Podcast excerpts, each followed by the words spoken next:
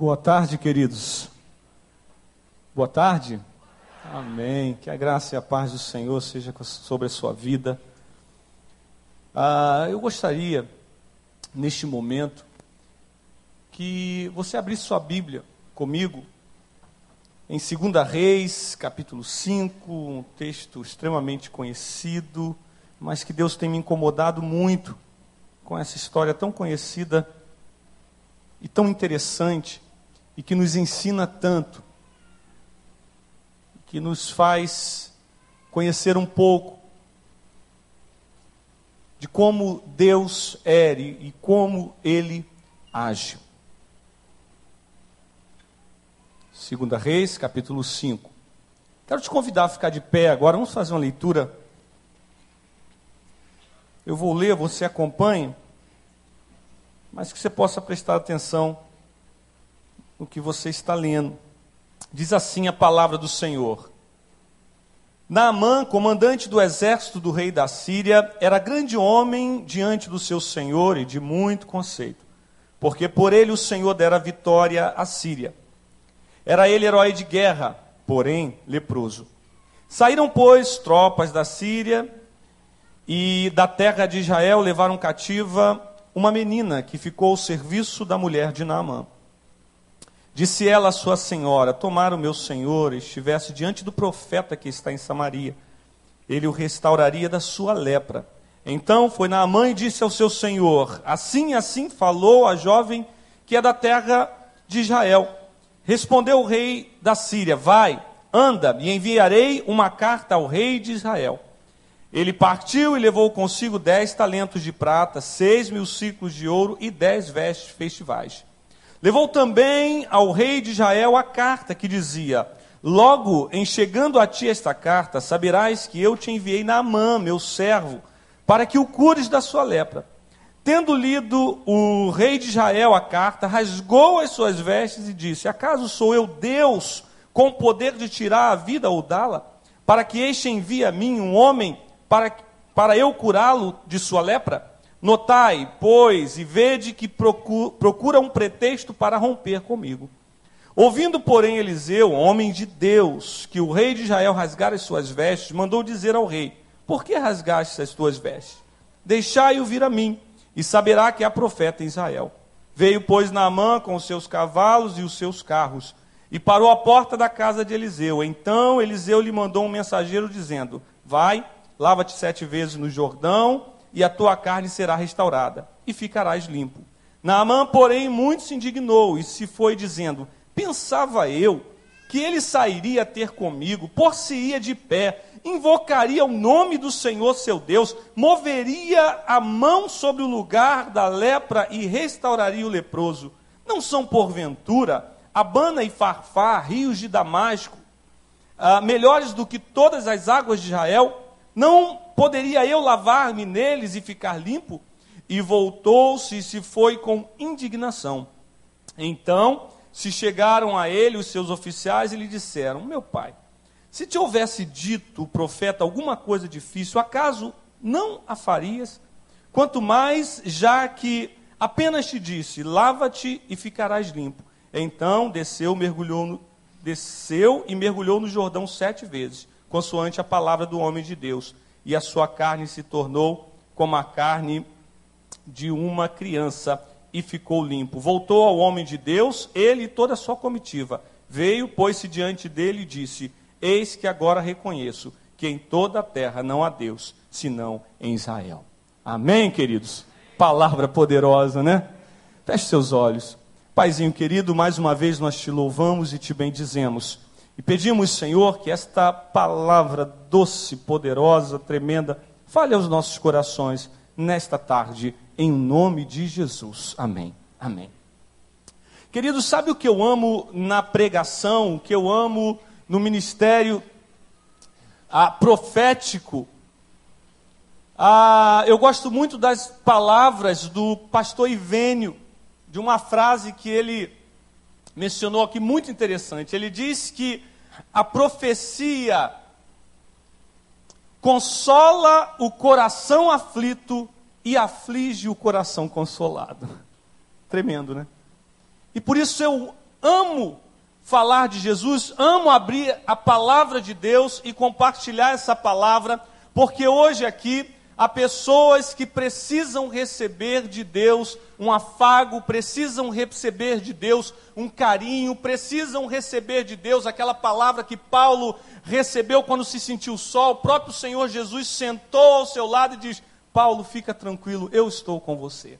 Mas tem gente aqui também que precisa de um saculejo, que precisa ouvir de Deus, levanta, você está dormindo, há algo a mais que eu quero fazer na sua vida. E eu creio que essa palavra é uma dessas palavras, como sendo palavra de Deus, que nos consola, mas também aflige o coração que precisa de um despertamento. Ah, o tema desta reflexão que vamos fazer nesta tarde é Em Busca de um Milagre em busca de um milagre. Quantos aqui estão em busca de um milagre na sua vida? Glória a Deus. E Deus tem um milagre para você. Deus tem uma bênção para a sua vida. É interessante que esse texto nos fala de uma verdade muito, muito interessante nos fala de um homem chamado Naamã, que é um herói de guerra, é um grande homem diante do seu senhor, o rei da Síria. É um homem conceituado, porém diz a Bíblia que ele é leproso. Certa vez eu ouvi, ouvi ah, uma palavra muito interessante que diz que todo homem quando eu digo homem, homem e mulher, tem um quarto escuro na sua vida.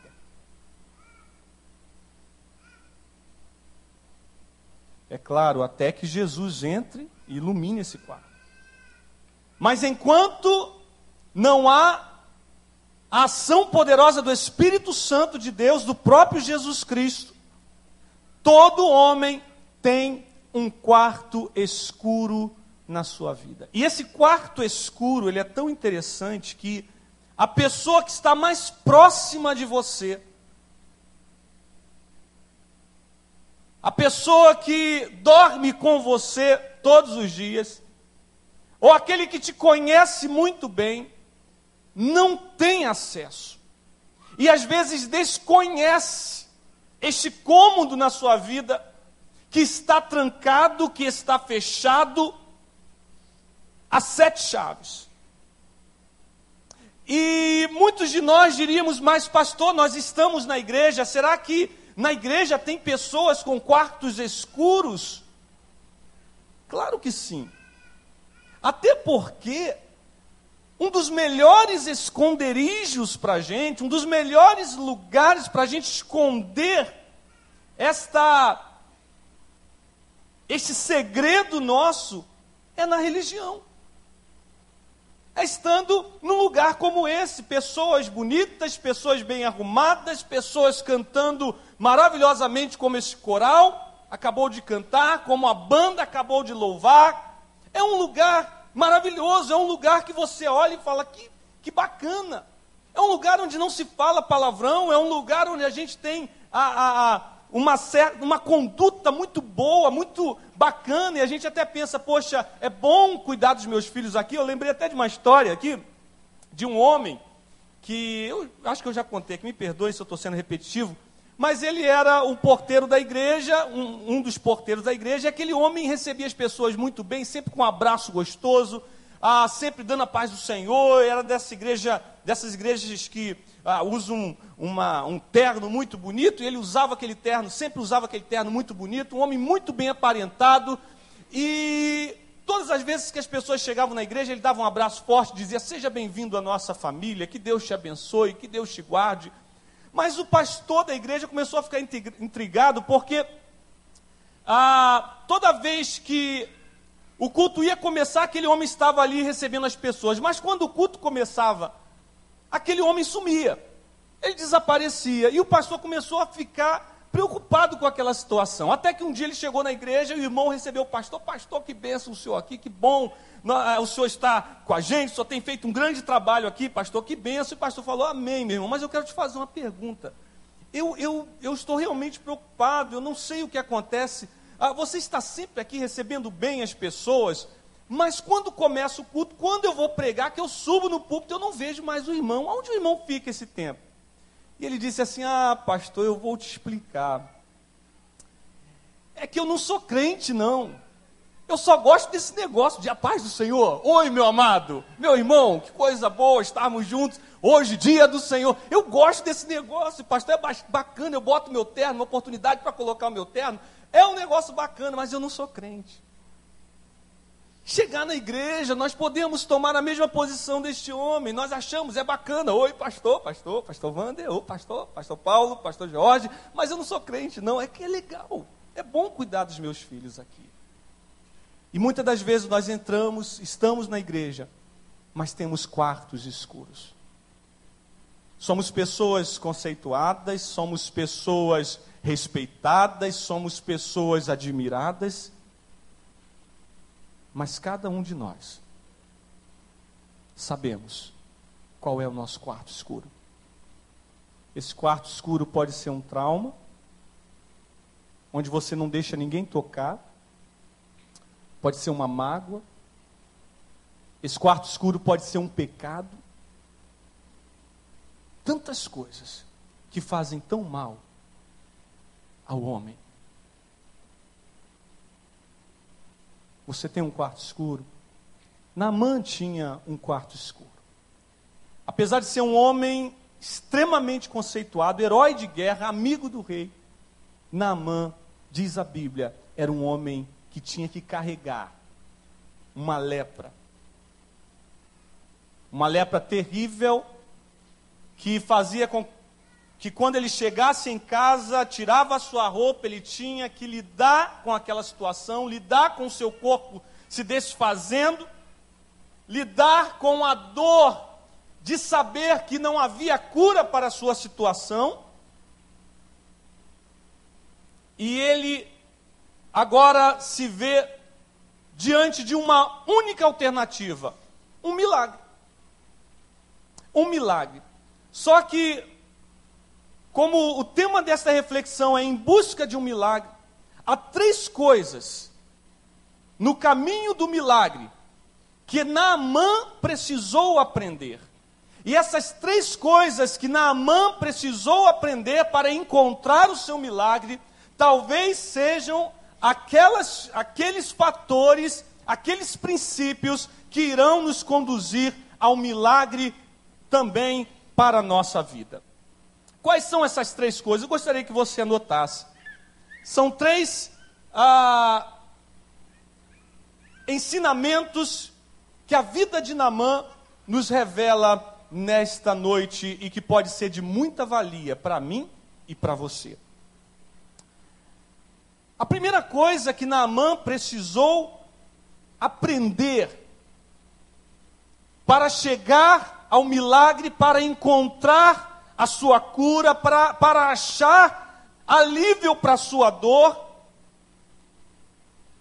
é que Deus usa coisas pequenas e desprezíveis para fazer coisas extraordinárias. Vou repetir: Deus usa coisas pequenas e desprezíveis para fazer coisas extraordinárias. Veja que Naamã um homem com posses, um homem rico, um homem conceituado, um homem bem posicionado. Ele agora, a, talvez a sua esperança seria um dia, talvez, quem sabe, a medicina naquela época chegar a uma solução, chegar à cura do seu problema. Quem sabe ele tentou, e pelo que nós vimos, a atitude dele foi essa, essa era a, a, a, a a atitude dele diante de uma possibilidade. E ele deve ter buscado em vários lugares, em outros países, em outras nações, alguém que pudesse curar a sua lepra. Dinheiro ele tinha para fazer a, a pesquisa, para buscar, recursos ele tinha, mas nenhuma notícia vinha. Mas os médicos não tinham novidade para Naamã. Mas de repente, aquele homem que espera de um lugar mais provável, a, a, a notícia que iria trazer esperança para o seu coração, de repente, uma jovem escrava que está na sua casa, como serva da sua esposa, diz assim para a mulher de, de Namã: Quem dera o meu senhor conhecesse o profeta que há na minha terra em Israel. Que coisa interessante. Naamã olhando em uma direção, Naamã preocupado em achar em algum lugar a cura para a sua lepra, para a sua doença, de repente uma simples serva, uma menina que foi trazida como escrava quando houve uma batalha entre a Síria e Israel. E agora aquela menina na casa de Naamã é a menina que traz as palavras mais doces que Naamã poderia ouvir, uma palavra de esperança. Querido, sabe o que eu quero dizer para você nesta noite? Não despreze as coisas pequenas, não despreze, como diz a Bíblia, os pequenos começos. Diz o apóstolo Paulo em 1 Coríntios. Ele diz assim que Deus usa as coisas loucas desse mundo para confundir as sábias. Ele usa as coisas miseráveis e desprezíveis para confundir aquelas que são.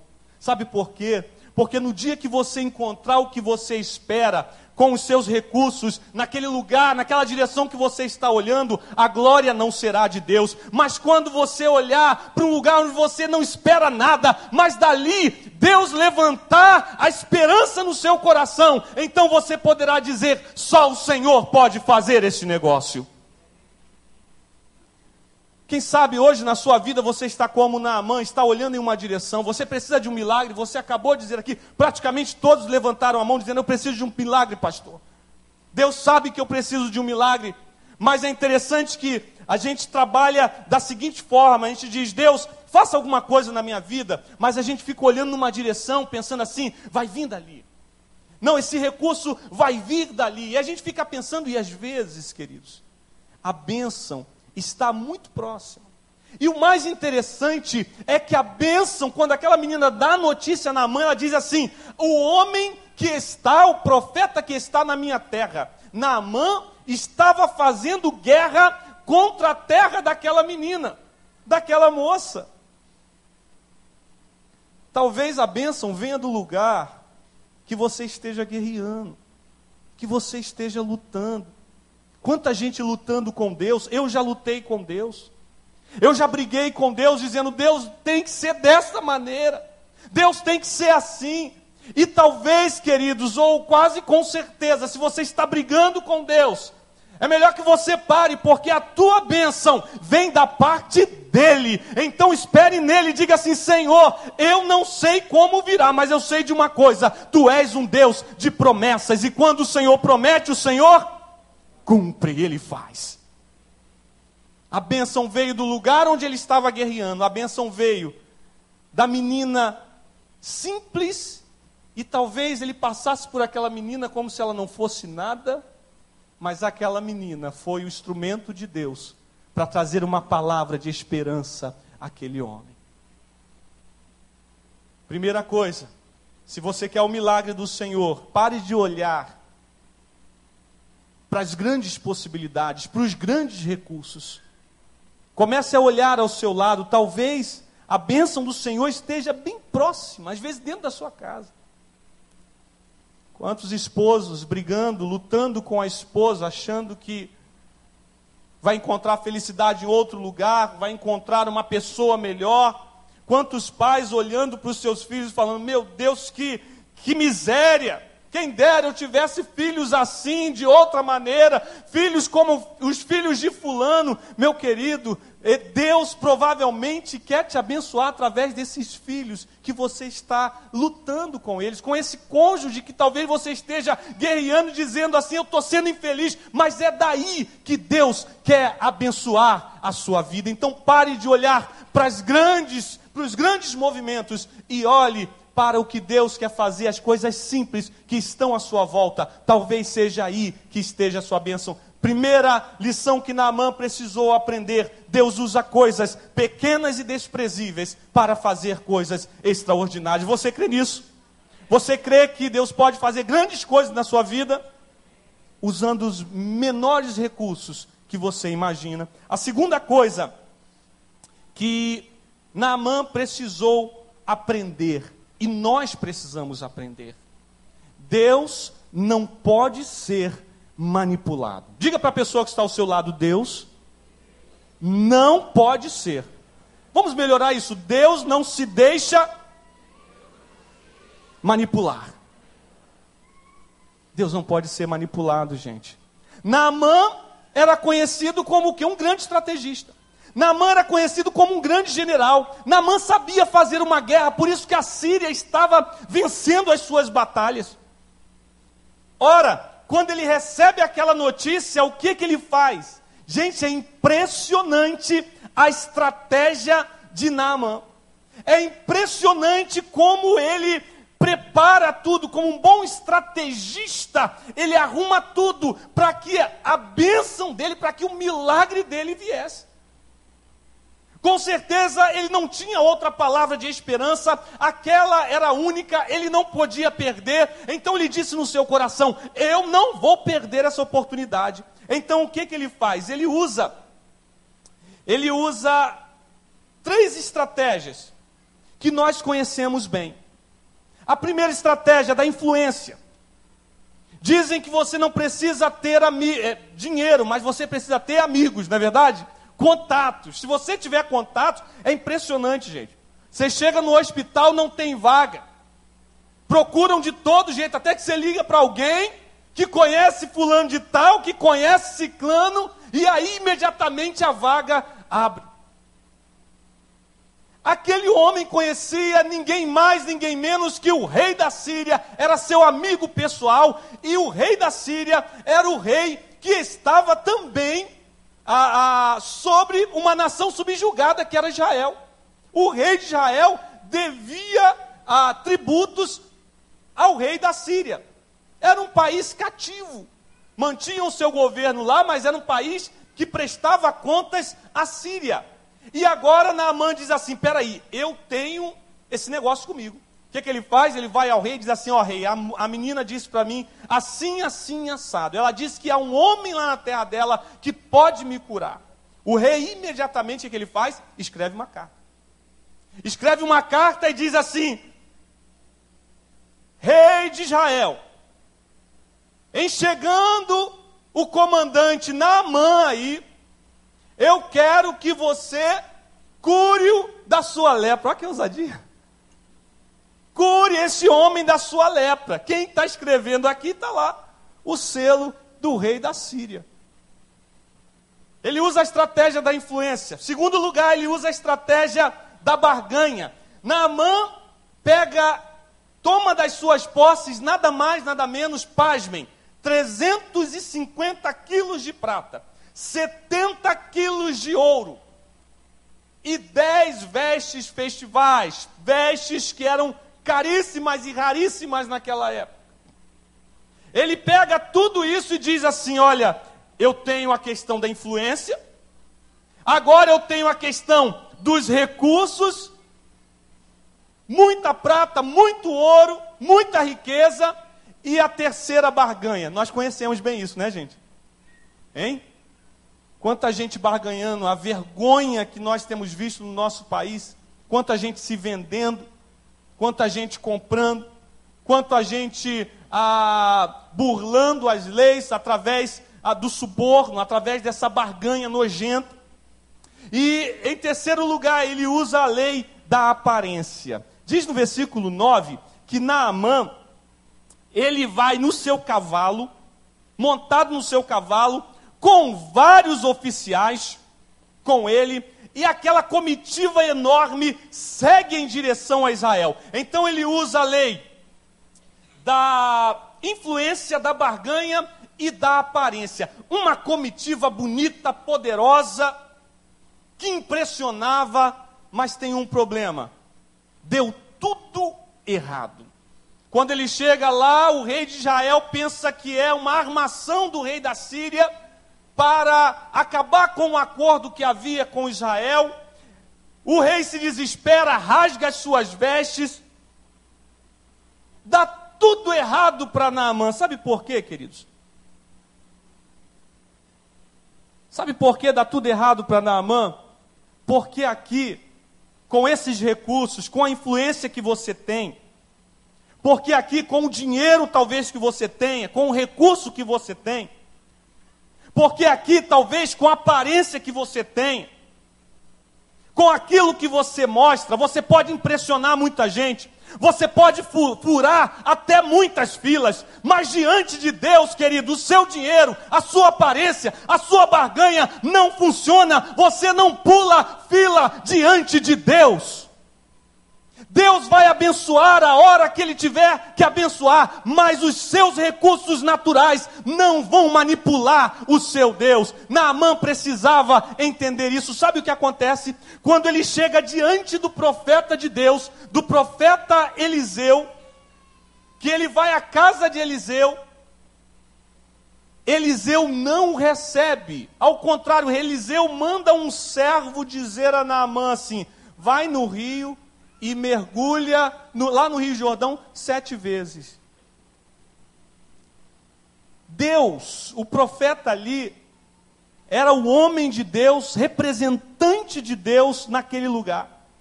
E sabe o que o texto está nos dizendo? Que Deus não recebeu Naamã.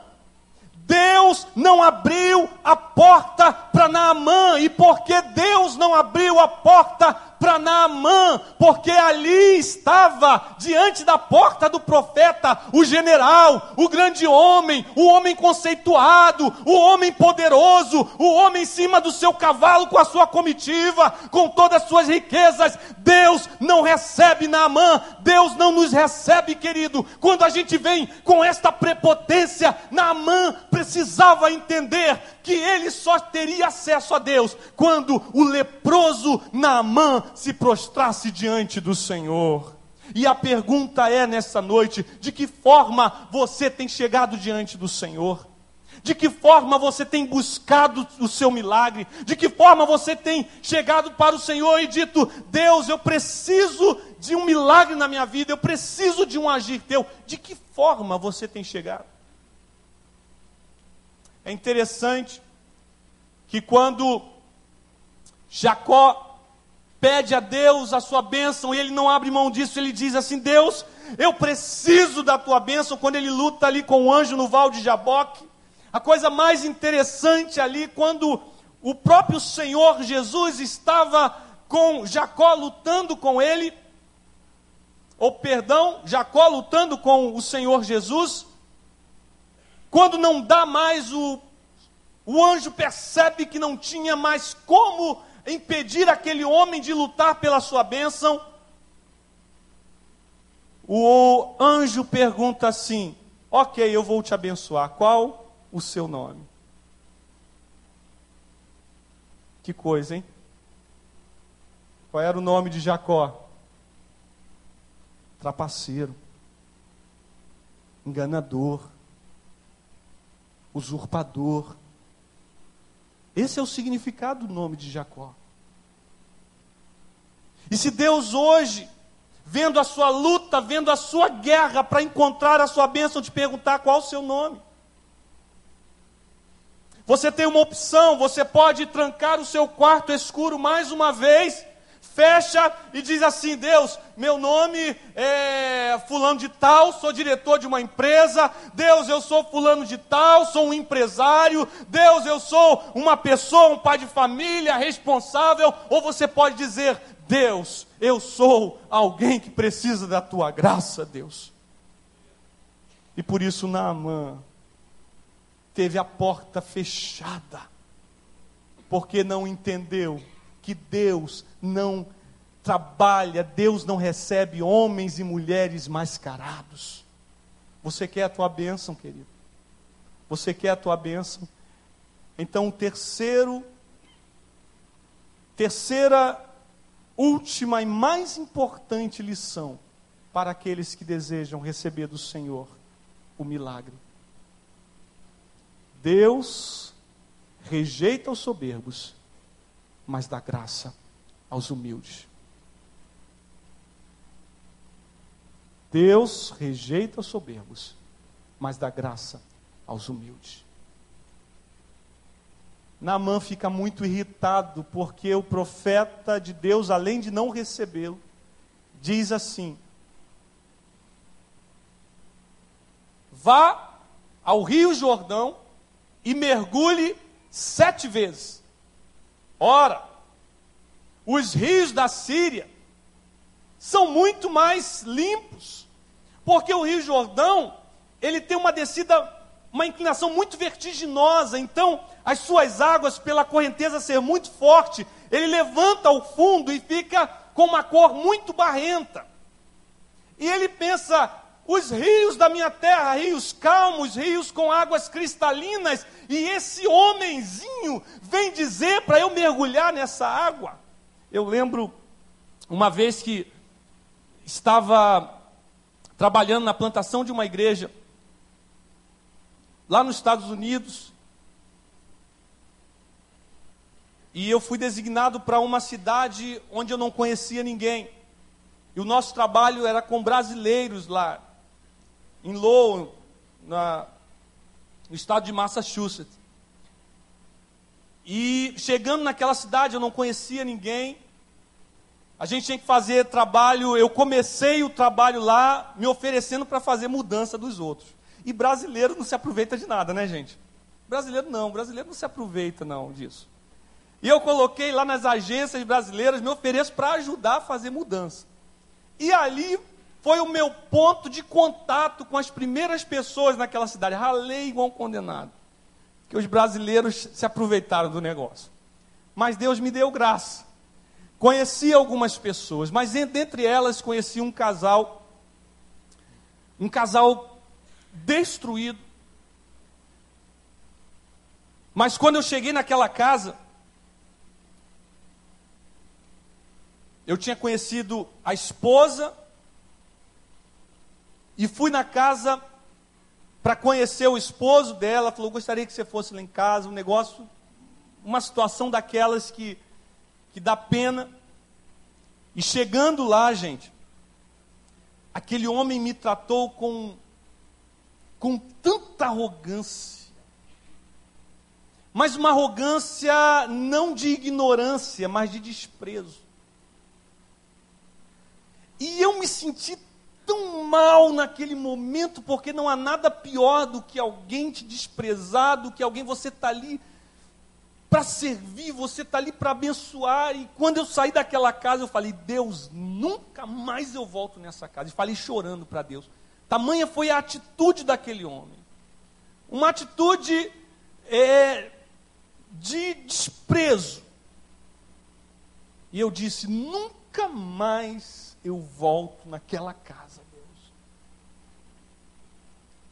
Passou um, dois dias e aquele homem liga para mim chorando. E quando ele liga chorando, ele diz assim: Pastor, me perdoa. Me perdoa. E aquele sentimento que eu tive ali foi real.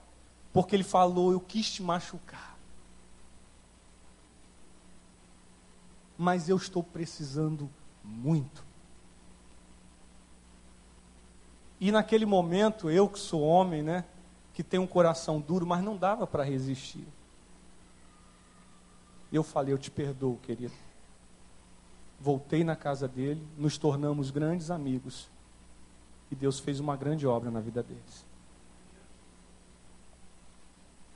Mas, quando alguém chega assim com essa arrogância diante de Deus, Deus diz assim: para. Para, eu não te recebo. E agora Deus dá o conselho para Naamã, e esse conselho extraordinário. Deus tem a sua forma de agir, gente. Não adianta. É como eu falei, você não vai pular fila. Não tem como. Com Deus não há barganha. Ou nós nos humilhamos e reconhecemos quem Ele é e quem nós somos, ou nada feito. É assim. Você quer a bênção do Senhor? Diga amém. É do jeito dele. Qual é o jeito dele? Primeira coisa, Os homens de Naamã dizem assim: olha, Naamã, se fosse uma coisa mais difícil que esse homem é, pedisse, você faria. Ele pediu algo simples, algo fácil. Algo que não vai te custar grandes coisas, mas na verdade custou. Eu estava pensando em colocar aqui o preço da graça. Graça não tem preço, mas para quem é orgulhoso tem. Porque nós estamos acostumados a comprar tudo. Porque nós estamos acostumados a tomar lá da cá. Então, quando a gente recebe alguma coisa totalmente de graça, você fica assim: não pode. Sabe o que Deus estava dizendo através do profeta? Primeira coisa: Naamã, desce do cavalo. Gente, no cavalo todo mundo é grande.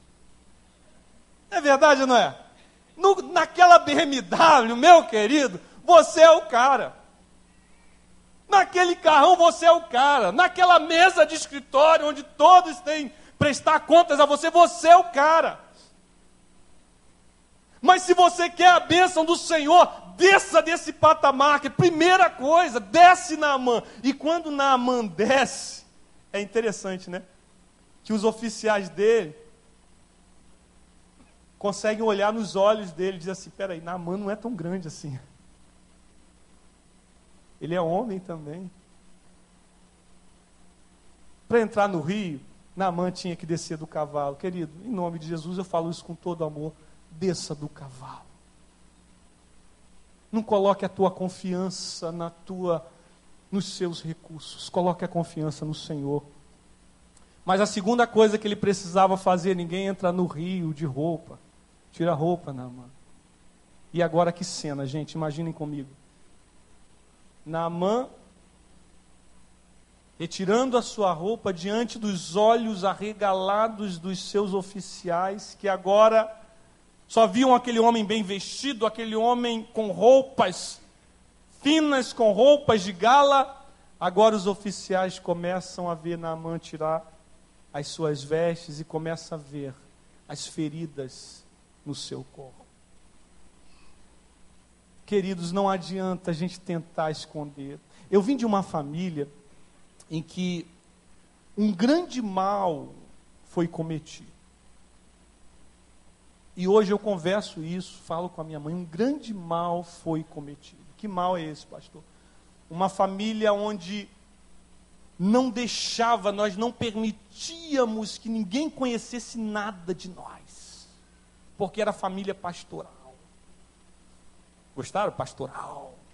Tinha um negócio assim, ninguém podia saber. Isso foi muito danoso para a nossa vida. Porque é cansativo todo dia você ter que mostrar aquilo que você não é, que você não está vivendo. É ou não é, gente? Mas quando a gente chega na casa do Senhor e fala: Senhor, eu estou quebrado estou quebrado, Senhor. A gente tira a roupa assim e fala, Senhor, ah, mas o irmão vai ver suas feridas, mas o irmão vai ver que você não é tão santo assim, quando você vem num apelo desse, cara. Mas quando você diz para o Senhor, Senhor, eu estou quebrado, preciso da tua graça urgentemente. E em terceiro lugar, Naamã precisava mergulhar naquele rio. E mergulhar requer se curvar sete vezes. E sete vezes eu gosto muito da explicação de Watchman, de Watchman quando ele fala sobre o número sete. Ele diz que o número sete é o número da perfeição, porque é o número do mundo mais Deus. Por que isso, pastor? Porque o número do mundo é quatro. Quatro estações, quatro luas, quatro mares, os quatro pontos cardeais. E Deus, Pai, Filho e Espírito Santo. Quando estão os quatro e os três juntos, é a perfeição.